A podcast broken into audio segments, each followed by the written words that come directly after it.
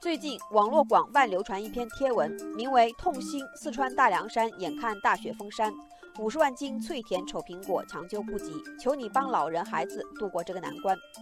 该贴用图文结合形式描绘四川大凉山地区的贫困，紧接着介绍盐源苹果，并将之称为“丑苹果”。不过，这篇贴文很快遭到了来自官方的辟谣。盐源县政府办县委宣传部工作人员表示，今年未出现苹果滞销，总体销售情况良好。商家发布此类悲情营销贴文，目的是为获利。对方在网上七斤苹果卖四十九点九元，一斤苹果相当于卖到了七块左右。实际上，盐源苹果的批发价通常在每斤两块多。不仅如此，由于贴文是广州邦迈信息科技有限公司最早发布的，因此广州市天河区市场和质量监督管理局目前也介入调查。消息传出后，不少网友表示有上当受骗的感觉。网友地景红说：“我自己买了，还鼓动一帮同事也买了。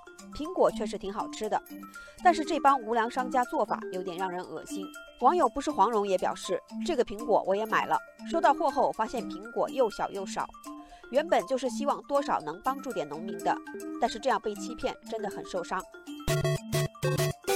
实际上，类似的虚假悲情营销时有发生。今年四月就曾经有贴文称，山西临沂四千万斤苹果滞销，其中一位七旬老人四十斤苹果仅卖十二元。之后，山西临沂县政府发布声明称，该消息不实，属于打悲情牌的营销方式，给当地果业品牌形象造成了严重影响。网友凡人哥就说，去年就看见过，当时就有点质疑。因为这样的通过慈善的方式来消费农产品看起来很美好，但是对辛苦搭建销售渠道的农民却是一种伤害。没想到现在悲情营销已经广为流传了。不过更重要的是，这样是对大众的同情心的消费，伤害会持续很长时间。网友英雄联盟总结说：“这些无底线的悲情营销比丑苹果更丑陋。”就是这样的奸商消耗着人们的同情心，人心才会变得越来越冷漠的。因此，网友小布丁还呼吁：太多这样的悲情营销了，跟诈骗有什么区别？